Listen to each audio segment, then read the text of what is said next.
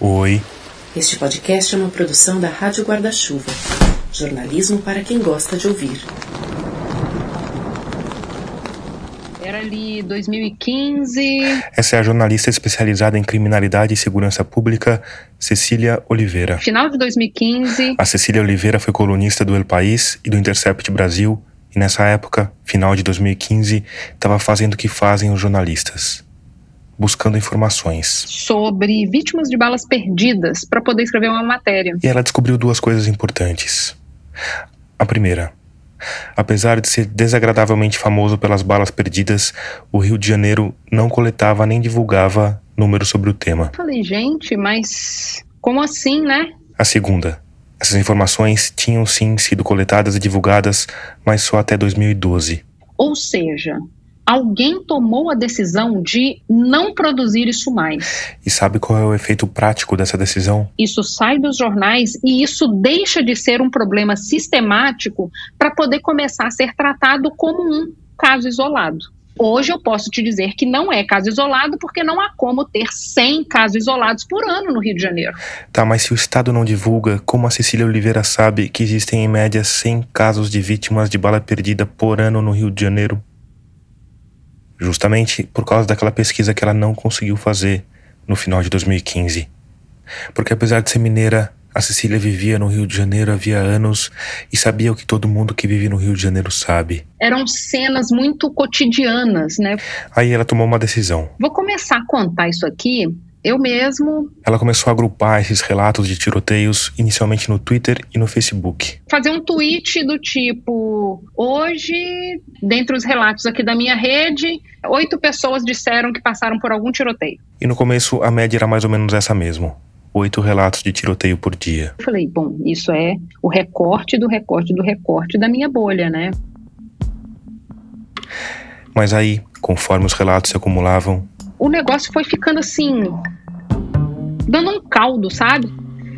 Aí naquela época eu conversei com uma amiga minha, Rebecca Leder, que estava trabalhando na campanha A Violência Não Faz Parte desse Jogo, da Anistia Internacional.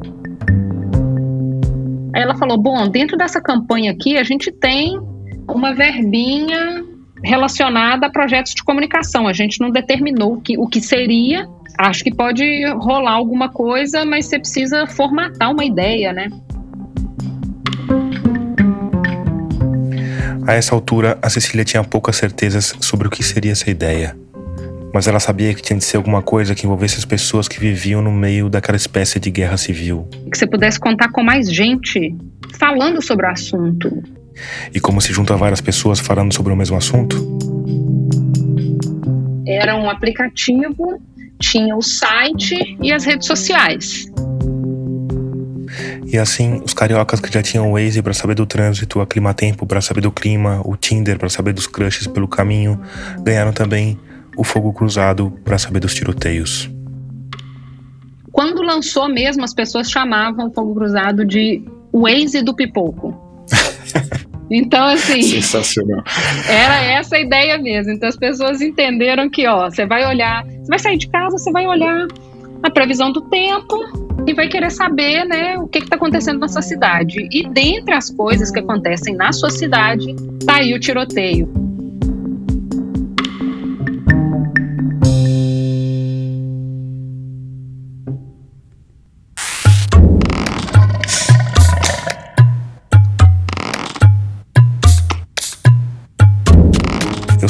Tomás Chiaverini e o episódio 81 de Escafandro já começou. Nele, a gente vai falar sobre o curioso arranjo entre chacinas e territórios dominados por milícias no Rio de Janeiro. Antes, eu preciso te lembrar que esse episódio só chegou aí no seu fone de ouvido porque a gente tem um grupo de humanos luminosos que colaboram financeiramente com o projeto. Hoje, esse grupo conta com mais de 700 pessoas, o que é completamente incrível. Mesmo porque, para falar a verdade, quando comecei essa história, achava que não ia dar em nada, que ninguém ia pagar por um treco que é oferecido de graça. Mas aos poucos a coisa foi engrenando e hoje, se a gente for incluir os ouvintes que já contribuíram com algum valor ao longo da história, a gente chega a quase 1.500 pessoas. O que, de novo, é incrível e eu sou muito grato a vocês. É só por conta de vocês que a gente vai fechar o ano com recorde de episódios, de público e com uma menção honrosa no prêmio Vladimir Herzog, o mais importante do jornalismo brasileiro. Mas eu queria falar também do outro lado. Porque com a verba atual a gente consegue manter o podcast no ar, mas a gente continua tendo uma série de limitações. A gente não tem, por exemplo, um estúdio próprio ou uma sede. A gente não tem como contratar uma equipe fixa e a gente tem de trabalhar com equipamentos que estão longe de ser ideais. Para resumir, se uma parte mais significativa dos 95% que nunca apoiaram o projeto financeiramente fizessem isso, a gente conseguiria entregar episódios muito melhores do que a gente entrega hoje. Então, se você tem alguma sobrinha aí no seu orçamento, pense em ajudar esse projeto a crescer e a chegar a mais gente. Para fazer isso, você sabe, o caminho é fácil, rápido e te dá recompensas. Então vai lá em catarse.me barra escafandro e escolhe o valor com o qual você quer ou pode contribuir.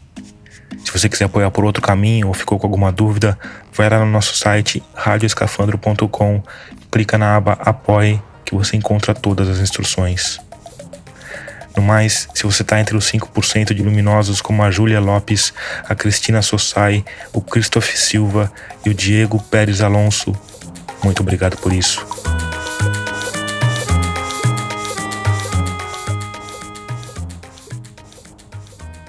Hoje, o Fogo Cruzado tem uma equipe de mais de 30 pessoas, está em quase 50 cidades das regiões metropolitanas do Rio, de Recife e de Salvador e é mantido com recursos de doações filantrópicas, principalmente de organismos internacionais.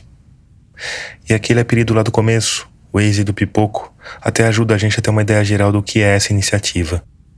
Ao mesmo tempo, ele não é exatamente preciso. Sim, é como se fosse um Waze do tiroteio. Essa é a socióloga e diretora de programas do Instituto Fogo Cruzado, Maria Isabel Couto. Mas é muito importante que a gente entende que a gente está trabalhando com uma informação muito sensível para a vida das pessoas. Uhum. Eu não vou estar tá dizendo que uma rua vai estar tá engarrafada ou que teve um acidente. Eu vou estar tá dizendo que aconteceu um tiroteio. Eu posso ter uma mãe vendo uma informação que está acontecendo um tiroteio do lado da escola do filho dela e causar um pânico nessa mãe. Então, diferentemente do Waze, em que as informações de todos os usuários são coletadas e retransmitidas em tempo real de forma automática, no fogo cruzado, tudo passa por um filtro. A gente recebe essas informações em tempo real e a gente vai em busca, assim, né, de confirmar se essas informações são verdadeiras, justamente porque a gente tem uma política de que a gente só publica o que a gente sabe que é verdade. Para isso, hoje o Instituto cruza informações de três fontes principais: os usuários, a imprensa e a própria polícia. A Maria Isabel Couto me explicou como isso funciona. A polícia comunica muitas coisas através da rede social dela. Então, eles avisam muitas vezes quando eles estão fazendo operação, divulgam nas redes sociais e nos sites deles balanços de operação. Então, a gente, por exemplo, não só divulga informações sobre tiros nas nossas redes sociais, mas também risco de tiros, quando a gente sabe que está acontecendo alguma operação a gente também monitora a imprensa, o que, que a imprensa está falando sobre episódios de violência armada, né? Pessoas que foram baleadas, assaltos, operações policiais. E aí é muito importante que a gente não para no monitoramento da grande imprensa, né, em grandes jornais. A gente monitora também jornais de municípios, né, de cidades específicas, ou de regiões, ou de bairros. A gente tem uma rede, né, de, também de comunicadores populares e a gente também monitora o que eles estão falando para alimentar esse banco de dados. Mas, ainda hoje, a maior fonte de dados do fogo cruzado, principalmente no Rio de Janeiro, são os moradores da cidade pessoas que já seguem o Fogo Cruzado e baixaram o aplicativo ou seguem a gente nas redes sociais e contam pra gente que está acontecendo algum tiro em algum lugar ou algum tiroteio em algum lugar. E a gente também monitora ativamente o que as pessoas estão falando em redes sociais, no Twitter, no, em páginas de bairro do Facebook, em grupos de WhatsApp, porque no Rio de Janeiro, como a qualquer momento pode acontecer um tiroteio em qualquer lugar, as pessoas se comunicam, elas avisam os seus entes queridos e elas desabafam também. E a gente monitora isso para poder consolidar essa base de dados. Todo dia, 6 horas da manhã, começa a operação policial em algum, em algum lugar. Cecília Oliveira, que hoje é diretora executiva do Instituto Fogo Cruzado. E a gente fala: olha, tem operação policial na Mangueirinha, há um risco de tiroteio. E pra gente que não é carioca, ou que é carioca mas não vive nas áreas onde as balas perdidas são tão comuns quanto uma chuva forte, os tiroteios em geral se resumem a quem matou, a quem morreu, às vezes ao motivo e aos antecedentes criminais dos envolvidos. E isso, a troca de tiros, a perda de vidas, é mesmo a parte mais terrível, mais chocante. Mas ainda assim, é só uma parte do problema. Porque muitas vezes esses tiroteios duram horas e contam com armamentos feitos para combates em campo aberto. Para você ter uma ideia, um tiro de fuzil pode matar alguém a mais de meio quilômetro de distância. Então, quando a gente diz que a polícia resolveu fazer uma operação em um determinado bairro, é o mesmo que a gente dizer que a polícia resolveu transformar determinado bairro em uma zona de guerra. E isso não afeta só quem matou e quem morreu. Afeta toda uma região da cidade das mais diversas formas. Por isso, o fogo cruzado também dá o máximo possível de informações correlatas aos tiroteios. A morte, ela é ali o fim da linha da violência. Mas existem uma série de outras violações aí decorrentes disso. A pessoa não consegue ir para o trabalho, não consegue deixar o filho na creche, é, não consegue ir naquela consulta que marcou na UPA três, quatro, cinco meses. Então, assim, é muita coisa relacionada. A ideia inicial da Cecília Oliveira era resolver uma questão prática. Primeiro, para ela. Preciso de dados para uma reportagem. Depois, para os moradores da cidade dela. As pessoas precisam saber como evitar serem pegas de surpresa nessa guerra urbana que se arrasta por meio século. Só que com o tempo, ela e as pessoas que passaram a trabalhar com ela perceberam que tinham algo a mais em mãos. Que tinham um banco de dados com dezenas de milhares de informações sobre tiroteios, algo que no fim era um retrato bastante preciso de como a guerra urbana acontecia. De quem matava, de quem morria, de onde se matava mais e de onde se morria mais. Hoje, o Fogo Cruzado é a principal fonte de informação sobre tiroteio e violência no Rio de Janeiro? Isso, não tenho dúvida. As informações relativas à violência armada como um todo, né? Número de tiroteio, uhum. idade, gênero das vítimas, bairro, se era né, na área das falecidas UPPs, que são as unidades de polícia pacificadora que ficaram famosas aí anos atrás e que existem assim muito teoricamente. É, agentes públicos mortos ou feridos, para vocês terem uma noção, o próprio governo do estado não levanta a informação completa sobre seus agentes públicos, então não sabe tá morrendo quem? Policial militar, policial civil, agente penitenciário, não sabe. A gente levanta isso também.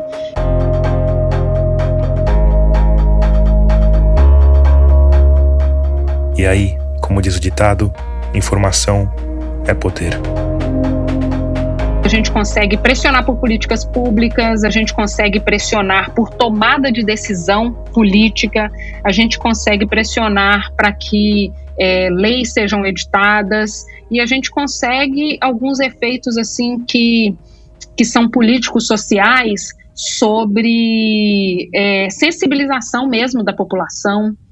E eu me lembro quando a Ágata. Ágata Vitória Salles Félix foi morta por um tiro de fuzil em 20 de setembro de 2017. Ela estava no banco de trás de uma Kombi junto com a mãe. A perícia constatou que a bala saiu de um fuzil da Polícia Militar. A Agatha tinha oito anos. É, qual que foi nossa decisão imediata? A gente precisa postar a lista de nomes, datas e bairros sobre crianças que foram feridas ou mortas naquele ano, para poder dizer que, tipo, a Agatha não era a primeira, não. Não era a segunda, não era a terceira, não era a décima, não era a décima quinta. A Agatha foi a décima sexta vítima de um tiroteio naquele ano, entre feridos e mortos, né? Aqui eu preciso parar para a gente refletir um pouco. Eu vou fazer isso várias vezes ao longo desse episódio, porque a violência nas comunidades do Rio de Janeiro é tão intensa e tão constante que a gente se acostumou com ela. A gente não dá mais bola. Mas pensa nesse número: em setembro de 2019, quando a Agatha foi morta do lado da mãe, outros 15 menores tinham sido vítima de bala perdida no Rio de Janeiro. Cinco tinham morrido.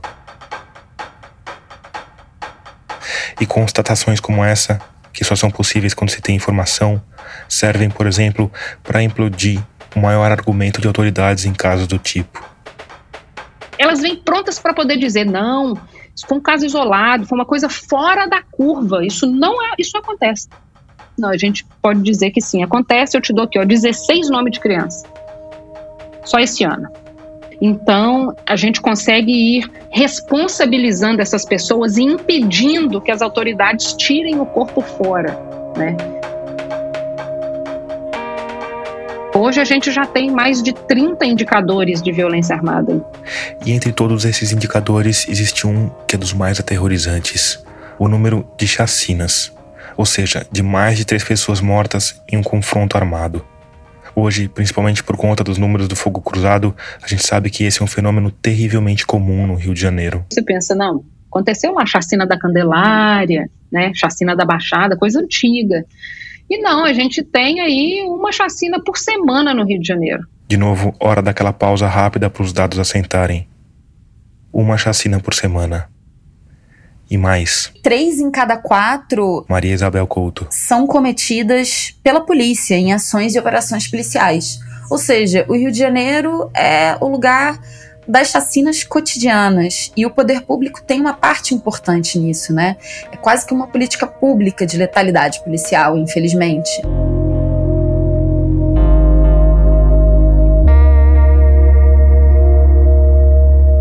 Eu imagino que isso seja chocante para você, que isso te incomode.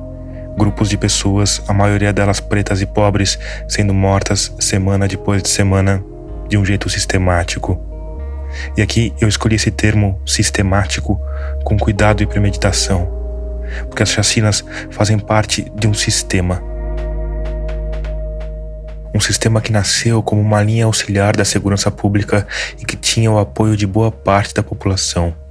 A Cecília me falou, por exemplo, de um grupo de policiais apelidado de os Doze de Ouro. Ali entre 60 e 70, foi criado um grupo entre aspas, de elite dentro da Polícia Civil, os 12 de ouro, em que esses, esses policiais eles tinham a responsabilidade de, entre aspas, limpar a cidade, que seria matar aquelas pessoas que, entre aspas, também vou usar muitas aspas, gente, desequilibravam ali o bairro, pequenos ladrões, o que eles chamavam de arruaceiros, essas pessoas, né? E é, isso muito para poder preservar ali a dinâmica do bairro, os negócios, o, o, comércio local, que foi assim, quando você pula, né, 60, 70 para a chacina da Candelária, você vai ver ali a mesma raiz do, do policiais que, né, agiram ali em conluio com comerciantes para poder fazer uma limpa no local. Então, assim, não mudou lá de 60 para depois, né? E aí passa mais um tempo ali, vamos voar ali para a década de 90, quando a gente começa a ouvir mais o termo milícia. A gente já falou sobre a origem do termo milícia no episódio 40, Mil Dias de Marielle Presente. Os milicianos, eles eram assim, tão bem quistos e tão de boa com a vida que eles davam entrevista, acompanhavam, assim, tinha vida social agitada. Segundo a Cecília Oliveira, essa visão positiva só foi abalada mesmo em 2008, quando uma equipe do jornal O Dia foi sequestrada e levada para um barraco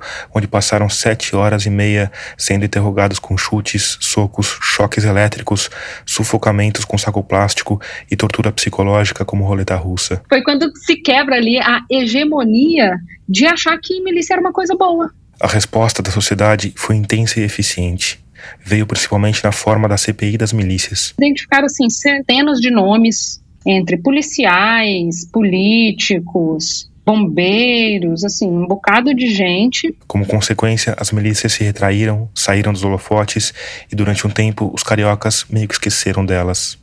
Até que em 2018, ao longo de toda esta quinta-feira, 15 de março, os brasileiros foram tomados por um sentimento de indignação de tal ordem que no fim do dia, milhares de pessoas estavam nas ruas para deixar muito claro: os cidadãos de bem deste país exigem a investigação rápida e a punição exemplar dos assassinos da vereadora do PSOL, Marielle Franco, e do motorista Anderson Pedro Gomes, que dirigiu o carro em que ela estava ontem à noite. A gente acorda desse sono profundo sem as milícias?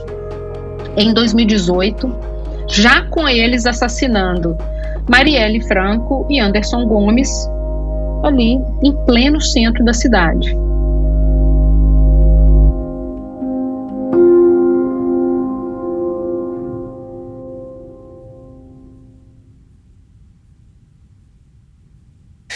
Em setembro de 2022, o Instituto Fogo Cruzado lançou dois conjuntos de informações que são especialmente interessantes e que, no fim, são a origem e o foco desse episódio.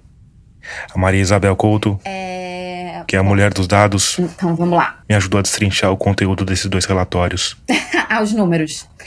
É... Ela começou me falando sobre o compilado de todas as chacinas ocorridas na região metropolitana do Rio de Janeiro desde 2016, quando eles começaram a coletar dados. Infelizmente, a gente chegou a mil mortos em chacinas apenas em ações e operações policiais no Grande Rio, né? O levantamento mostra também que foram 250 operações com mais de três mortos, o que na métrica do fogo cruzado configura chacina, e que essas chacinas parecem estar se tornando mais comuns. Quase metade de todas essas mortes, 463 delas, aconteceram entre os anos de 2020 e 2022. Nesse período, foram 106 chacinas no Rio de Janeiro. E aqui vale ressaltar que a gente está falando só de chacinas promovidas oficialmente pela polícia. Agora, isso são informações oficiais, quer dizer, que a gente sabe que foi a polícia, é isso? A gente sabe que foi a polícia. Assim, eu não tenho como te dizer de onde partiu o tiro, mas a gente sabe que foram é, chacinas que aconteceram em ações e operações policiais. Uhum. Só quem vai saber, por exemplo, se aquelas pessoas que foram baleadas, elas foram baleadas pelas armas da polícia ou pelas armas de qualquer pessoa que a polícia estava confrontando, né, facções do tráfico, milícia, assaltantes, seja lá o que for, a partir das perícias. Mas o que fica claro é que 75% das chacinas que acontecem no Grande Rio, elas acontecem em situações que a polícia está enfrentando o crime de forma direta com troca de tiros. Agora, a gente também não pode afirmar ou descartar a possibilidade que uma parte das chacinas que a gente não sabe os autores tenha sido cometida por policiais disfarçados, certo? Não, isso a gente certamente não pode descartar. A gente sabe que muitas vezes tem a ver com dinâmicas de crime organizado. Por exemplo, disputas de território entre facções e grupos milicianos. A gente sabe que a gente já teve no Rio de Janeiro, né, é, momentos onde a gente tinha muitos dos chamados grupos de extermínio, né? E que esses grupos de extermínio, muitos eram compostos por agentes de segurança pública, por policiais, atuando fora de serviço e matando muitas pessoas. A gente teve, inclusive, uma das maiores chacinas que já aconteceram na história do Rio de Janeiro, a chacina da Baixada de 2005. Ela foi uma chacina perpetrada por policiais fora de serviço. Então não dá para descartar que esses 25% tenham atuação de agentes de segurança. Mas o que dá para confirmar, e isso já é muito grave, é que de todos os episódios de chacina, né, três em cada quatro aconteçam em ações e operações policiais. Por que, que isso é grave? Porque eu não tenho como esperar de criminosos que eles atentem para a segurança das pessoas e da população. Mas eu tenho como esperar isso do Estado. Está no contrato social do Estado que o Estado tem o monopólio do uso da força para proteger a sua população. E o que essas chacinas, e principalmente a regularidade dessas chacinas, demonstram é que o Estado não está cumprindo seu papel. Tem uma outra questão que é essa questão da perícia, né? E a gente viu, por exemplo, no Jacarezinho, se não me engano, os corpos sendo retirados pela própria polícia em lençóis, né? Ou num carrinho de mão, né? Isso em termos de investigação forense, acaba completamente a possibilidade de, de, se ter alguma, alguma noção do que aconteceu, né? Ou dificulta muito, né? Isso quase que inviabiliza. Se você alterou a cena do crime, você tem muita dificuldade de fazer uma perícia física, né? E aí o que, que acontece? Acontece o que é o típico quando a gente fala de investigação de mortes em casos de ação e operação policial. Você depende quase que exclusivamente da prova testemunhal. Mas aí a gente vai cair no problema de que quem é que tem coragem de denunciar a polícia? O morador que viu aquela chacina, que ele mora ali, ele tá completamente vulnerável. Se ele decidir denunciar e testemunhar, a que outra incursão policial acabe resultando na sua própria morte. E aí você fica numa situação que você não tem a prova física, não tem a possibilidade de gerar as provas físicas e também não tem as provas testemunhais. Acontece o que aconteceu justamente no caso de Jacarezinho, né? Onde quase todos os inquéritos foram arquivados por falta de provas. A Operação Jacarezinho aconteceu em maio de 2021 e é um dos maiores absurdos de uma história cheia de absurdos. Ela já começou ilegal porque o Supremo Tribunal Federal tinha proibido operações em favelas por causa da pandemia. Ações do tipo só podiam acontecer em ocasiões, abre aspas, absolutamente excepcionais, o que não era o caso. Mesmo assim, ela contou com um exército de 250 policiais, quatro blindados e dois helicópteros. Foi uma barbárie que terminou com 28 mortos, inclusive um policial. Fora os mortos, duas pessoas foram baleadas no vagão de metrô, uma terceira dentro de casa. Outros dois policiais civis também foram baleados. Foi a operação mais letal da história do Rio de Janeiro. E sabe qual foi o resultado dela? 24 armas apreendidas. Quer dizer, matematicamente falando, a polícia teve de matar mais de uma pessoa para cada arma apreendida. Agora, mesmo se, se, se, a bala que matou aquele cidadão não partiu do fuzil da polícia militar, mesmo assim a polícia é culpada por permitir que isso aconteça, certo? Eu acho que a gente tem dois fios para puxar dessa sua fala que são muito importantes. O primeiro é se as ações e operações policiais terminam tão frequentemente em tiros e tão frequentemente em casos de alta letalidade policial, como são as chacinas, a gente tem um problema no desenho da política. Será que a gente está combatendo o crime da forma correta? Porque ninguém aqui está defendendo que tem que deixar as facções e as milícias tomarem conta de todo o Rio de Janeiro. Mas, nos últimos seis anos, o Fogo Cruzado registrou mais de 250 chacinas em ações e operações policiais. A gente teve uma redução do tamanho das facções e das milícias no Rio de Janeiro? Não. E aqui a gente chega ao segundo produto lançado em setembro pelo Fogo Cruzado.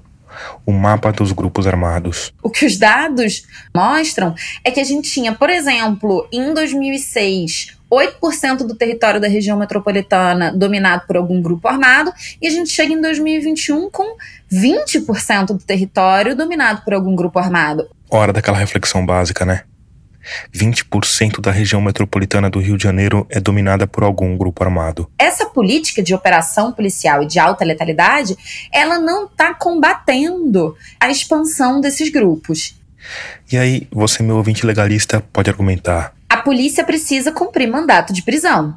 Ok. Mas. Se ela vai cumprir mandato de prisão num determinado lugar e existe risco de acontecer um tiroteio, esse tiroteio acontece, alguém dispara contra a polícia. O que, que a polícia deveria fazer? A polícia deveria avançar ou retrair e pensar em outra forma e tentar de novo em outro momento, né?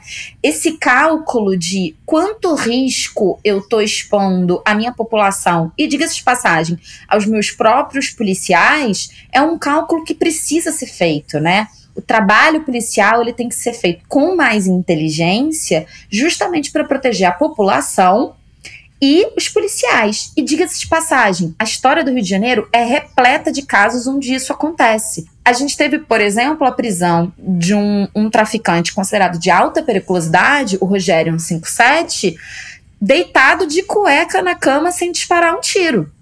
É possível. Como eu falei antes, informação é poder. E as autoridades cariocas são especialistas em ocultar informação para concentrar esse poder. São raros os casos em que a polícia ou os policiais acabam respondendo pelas mortes que eles causaram. Principalmente porque, como a gente já disse, é muito difícil obter provas depois das ações. Ao mesmo tempo, quando a gente dá um passo atrás e olha para o conjunto de dados, para o quadro geral dessas mortes e incursões, algumas coisas chamam a atenção. Maria Isabel Couto, então vamos lá. Eu já tinha te dito que a gente teve, desde 2016, pelo menos 250 chacinas policiais na região metropolitana do Rio de Janeiro. eu vou te dizer que dessas, a zona norte do Rio de Janeiro concentrou 67. Em seguida vem a Baixada Fluminense, que concentrou 65 chacinas, e o leste metropolitano, que concentrou 60 chacinas. A Zona Oeste vem só depois, com 32 chacinas. Para entender por que esses dados são importantes, a gente precisa entender por alto a distribuição dos grupos armados no Rio de Janeiro. E aqui talvez você se perca um pouco enquanto a Maria Isabel estiver falando, principalmente se você não for do Rio.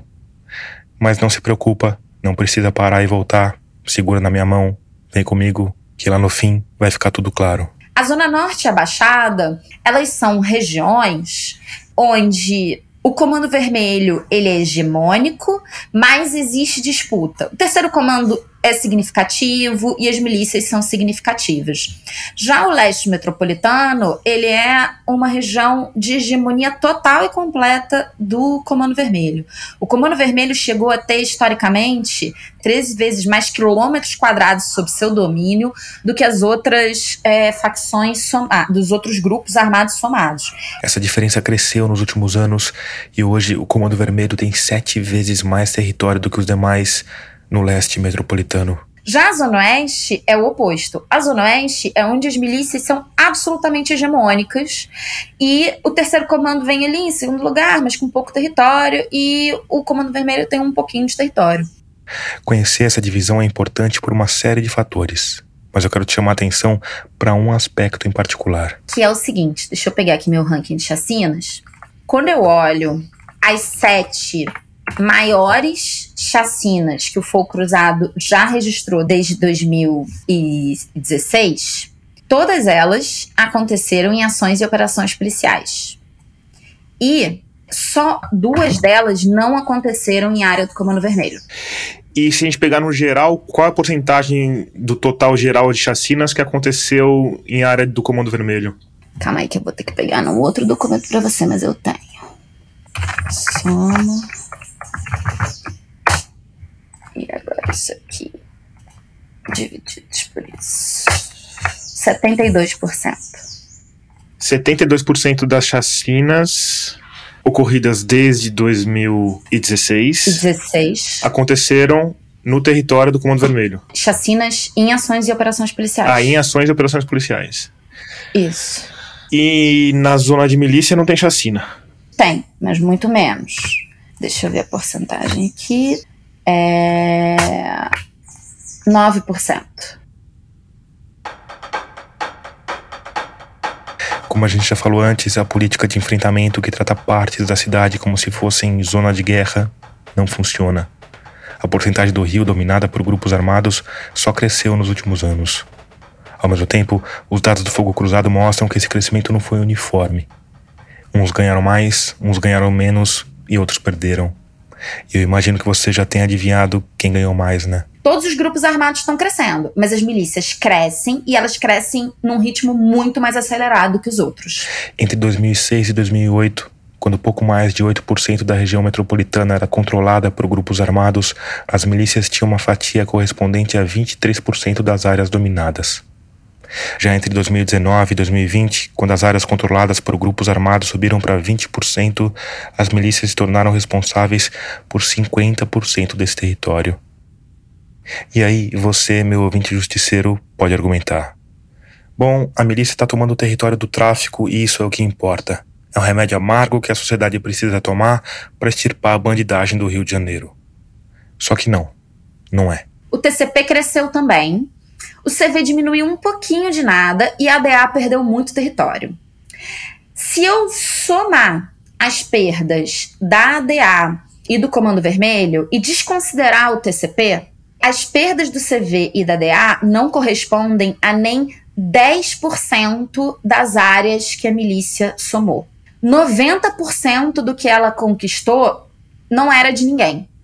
A milícia não está crescendo em área do tráfico, isso que mostra pra gente. Entendi. A milícia está crescendo em áreas onde não tinha ninguém. E aí tem um outro fator aqui que é muito importante. O tráfico domina principalmente áreas de favela, enquanto a milícia se espalha pelo que o Fogo Cruzado chama de subbairros. A gente criou um mapa que quebra os bairros em pedaços menores. E é nesses pedaços menores, mas que são maiores que as favelas, que a milícia vai dominar. E por que isso? A, a milícia tende a dominar territórios mais vastos, é isso? Isso. Isso tem a ver com duas dinâmicas do modelo de controle e de exploração econômica das milícias. As milícias, elas exercem atividades mais amplas do que o tráfico. A milícia, vale lembrar, começou com policiais à paisana cobrando uma taxa de proteção de comerciantes e moradores. Que vai depois se transformar numa extorsão desses moradores e desses comerciantes. Com o tempo, eles foram expandindo o cardápio de serviços que hoje inclui venda de gás, de água, de internet, de transporte urbano informal ela vai expandindo, né, a sua frente de atuação, inclusive para o mercado imobiliário, né? Quer dizer, o tráfico precisa ter biqueiras espalhadas pelo território. Ele não precisa ocupar vastas áreas para manter as vendas. E na verdade, se ele faz isso, acaba tendo menos lucro, já que manter essas áreas tem um custo. O modelo da milícia é diferente. Os lucros vêm de serviços que estão atrelados ao território e aumentam conforme o território aumenta.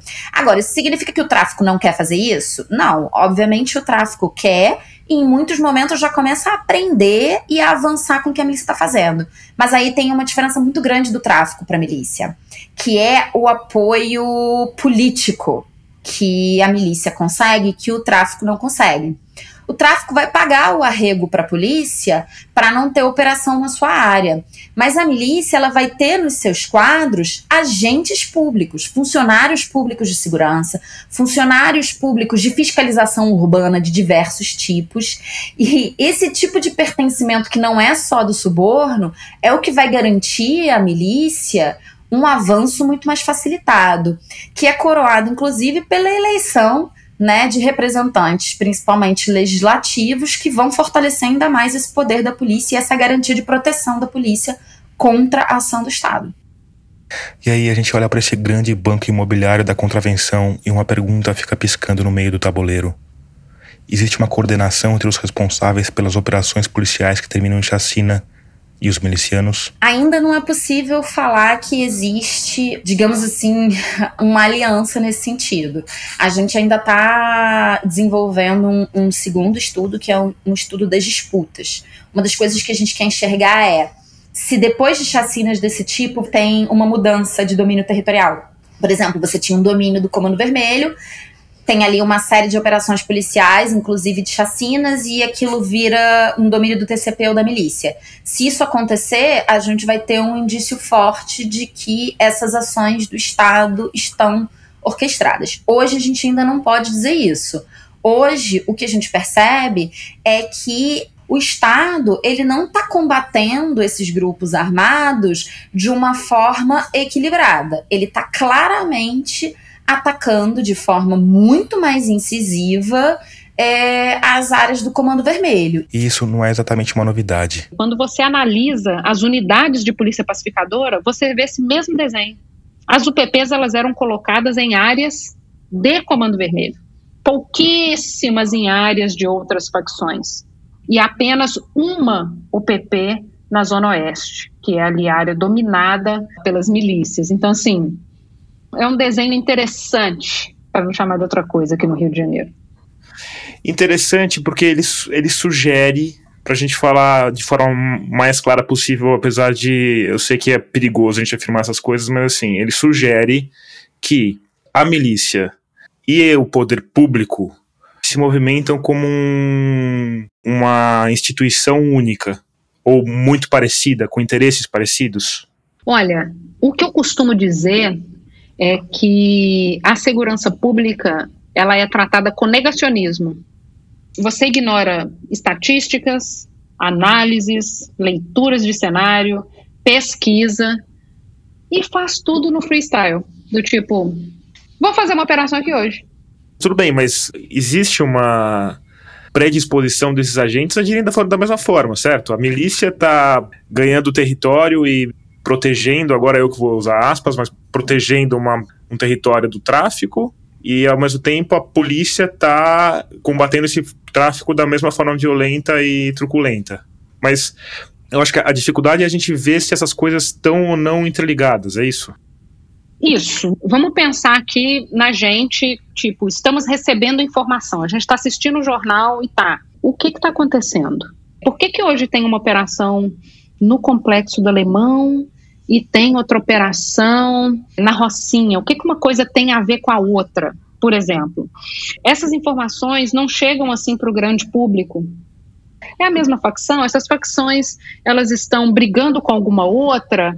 Por que, que não tem operação na favela do lado? Sabe? Uhum. Tem uma ausência de comando, tem uma ausência de inteligência e uma camaradagem com os amigos.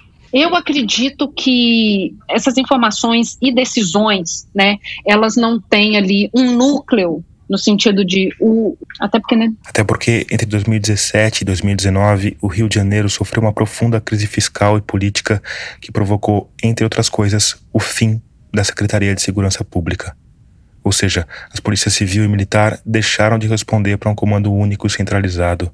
O fim da SESEG a crise política, a autonomização das polícias, ela é um prato cheio para a milícia crescer diante de um Estado com capacidade enfraquecida de enfrentar a complexidade que é a atuação econômica das milícias. Quando você analisa as ações de uma polícia ou de outra polícia, ou quando você analisa as ações de um batalhão e outro batalhão, não tem coesão. No Rio de Janeiro hoje, não existe um plano de segurança pública. Isso significa que a gente, como sociedade, como gestor público, como que você vai entender o que está sendo feito no sentido da, da, política pública mesmo, do tipo, beleza, tem uma, uma ação aqui, isso tem a ver com o que, qual é o resultado que a gente espera e qual é o próximo passo? Não tem como a gente saber essas coisas. Por outro lado, se a gente não tem como saber o que motivou cada ação das polícias no território, dá para tomar um pouco de distância, outra vez olhar as séries históricas e concluir que sim, esses passos estão levando para uma direção um tanto clara. Não está escrito no planejamento de que faremos a operação aqui, o resultado vai ser esse, vai beneficiar milícia tal. Mas quando você olha o mapa da ação das facções e das milícias, quando você analisa o número de operações policiais, onde elas estão concentradas, contra quem elas acontecem, você pode chegar a essa conclusão. Agora, por outro lado, o que os dados mostram também é que está todo mundo se dando bem. Todo mundo, menos a população, no caso, né? Mais do que dobrou o território dominado por organizações armadas e o Comando Vermelho cresceu e a milícia também cresceu, certo? Sem nenhuma dúvida. Quem está perdendo no Rio de Janeiro é quem está aí lutando para sobreviver, viver sua vidinha, pagar suas contas, pagar, manter o aluguel em dia. Essa é a pessoa que está perdendo no Rio de Janeiro. Alô? Eu vou chamar essa pessoa de Marta. Oi, boa tarde. Oi, é o Tomás. Ainda que esse não seja o nome real dela. Sim, oi, Tomás. Boa tarde. Tudo bem? Sim, tudo bem, graças a Deus. Legal. Podemos falar um pouquinho? Como é que tá aí sua vida do outro lado da Dutra?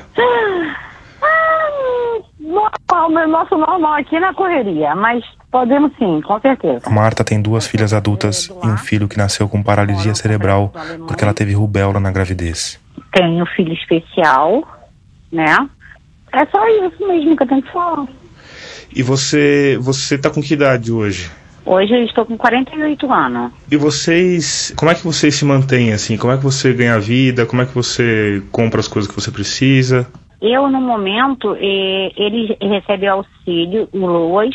LOAS é a Lei Orgânica de Assistência Social garante um salário mínimo a toda pessoa com deficiência que não consiga prover o próprio sustento. E eu vendo biscoito, sacolé em casa, para poder incrementar alguma coisa, né? Porque eu não tenho, assim, é, ajuda de ninguém, a não ser só o auxílio do Loas. A Marta veio da Paraíba para o Rio de Janeiro com a mãe quando criança e desde pequena morou no Complexo do Alemão, ou seja, vive lá por mais de três décadas. No começo, ela morava num barraco no alto do morro, mas com o programa Minha Casa Minha Vida, conseguiu se mudar para um apartamento que fica na fronteira entre o morro e o asfalto. Em termos geográficos, foi uma mudança pequena, mas em termos de qualidade de vida, foi um salto. Antes você tinha aquela, ah, vai furar meu barraco, é, de acontecer alguma coisa com os meus filhos. Hoje não. Hoje, como eu moro na rua, então, assim, quando tem alguma operação, alguma coisa, já tem um lugar de, de eu não saio de casa entendeu? Se eu estiver na rua, eu procuro algum lugar. Mas assim, mudou bastante. Pra gente mudou muito. Quer dizer, para ver se eu entendi, a chance de você ser atingida por um tiro hoje por causa de uma operação policial é menor, é isso? Isso, é menor. Mas ainda corro risco, né? Porque é uma área que é é difícil. E quando começa o tiroteio, tem alguma coisa que vocês fazem? Tem algum um procedimento para se proteger assim? Fica em casa. Fica em casa. Entendeu? É isso aí. Se tiver, é, você estiver em casa, continue em casa. Se estiver na rua, procura um lugar para poder se, se esconder, né? E quando você morava no alto, era mais. Tinha algum procedimento para se esconder dentro de casa? Deitava no chão, botava meus filhos no chão. Um barraco. Entendeu? Então, assim, eu tentava proteger eles o mais. Assim, é, a única chance que tinha era deitar meus filhos no chão. Era, a nossa vida era essa. Tinha um tiroteio e tinha que deitar no chão.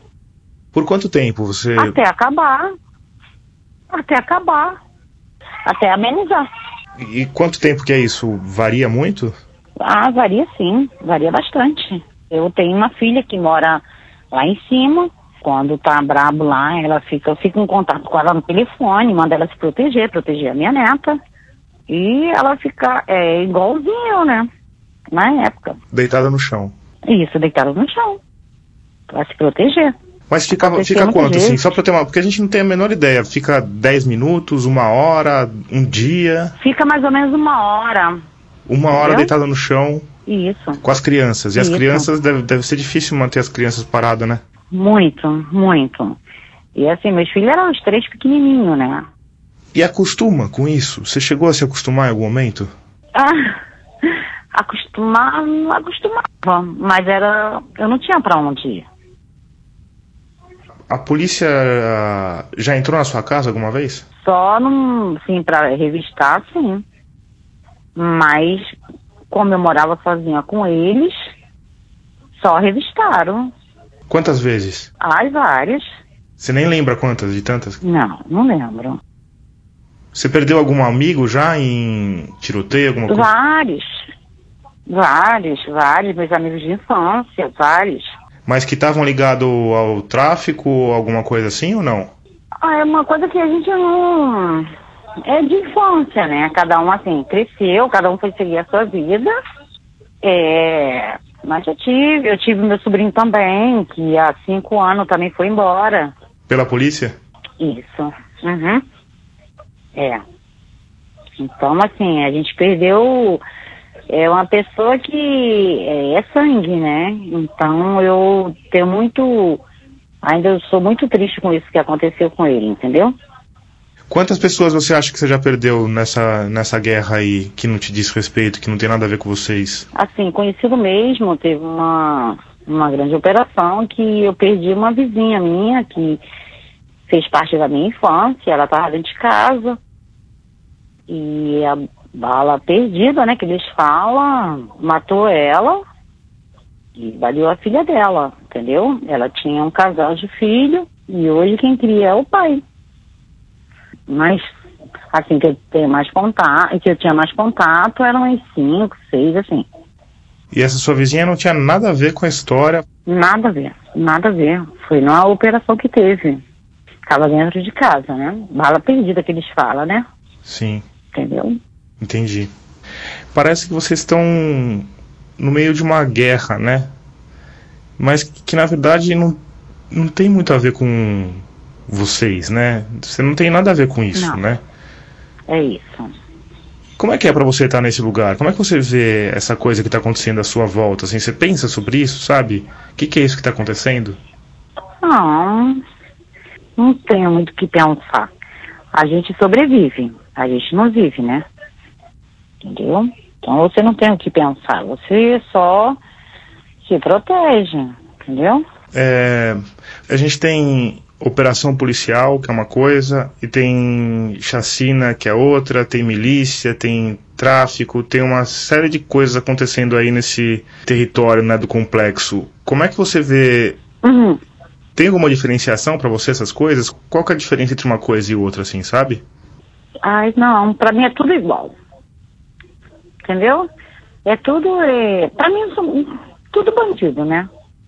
Assim, é um, a gente tem uma mentalidade assim, como você é, tem boca, mas não fala, ouvido, não escuta, não é isso? E os olhos não, você não enxerga, como as pessoas falam.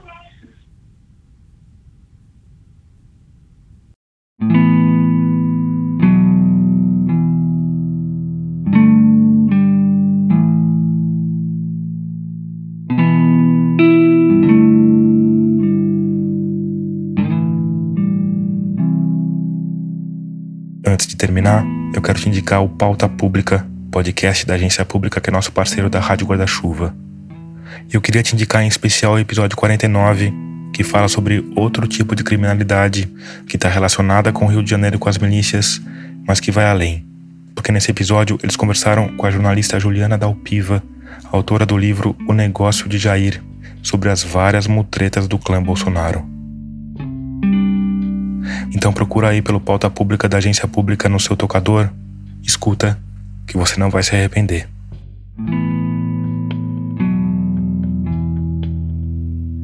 Termina aqui o episódio 81 de Escafandro.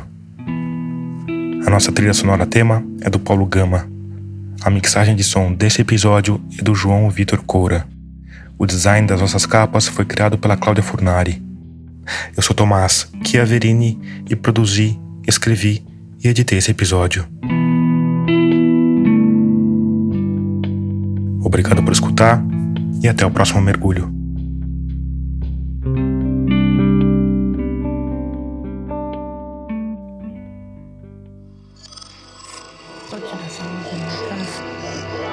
Esse podcast é apresentado por b9.com.br.